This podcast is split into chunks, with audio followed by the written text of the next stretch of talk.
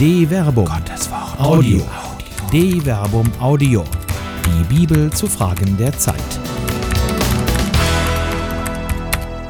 Einsame heilige Tage oder das Wort Gottes in Zeiten der physischen Distanz von Dr. Till Magnus Steiner.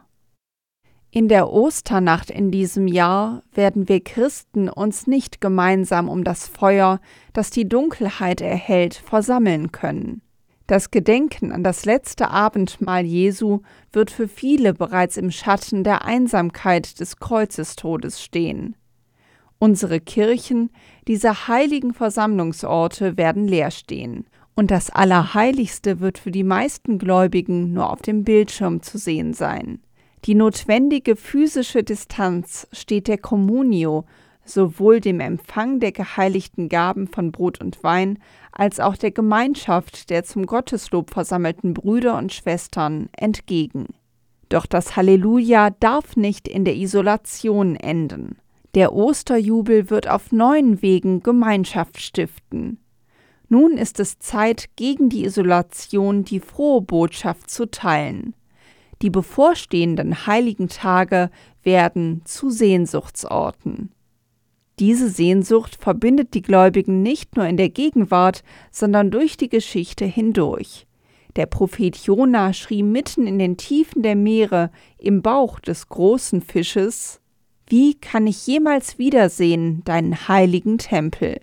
Jona Kapitel 2 Vers 5 Fernab vom Tempel und somit vom Ort, wo Gott anwesend ist, fragt sich der Beter im Buch der Psalmen Meine Seele dürstet nach Gott, nach dem lebendigen Gott.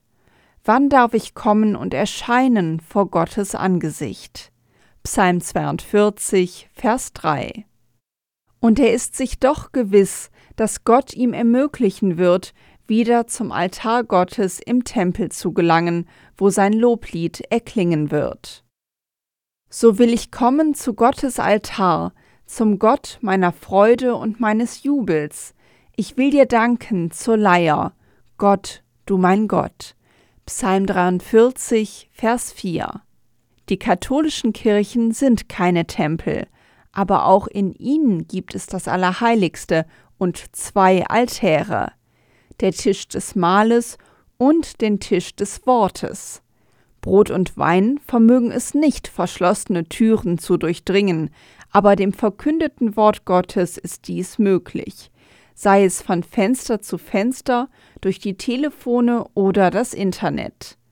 Auch Jesu Jünger waren nicht an seinem Grab, als er auferstand, sondern ihnen musste die frohe Botschaft verkündet werden.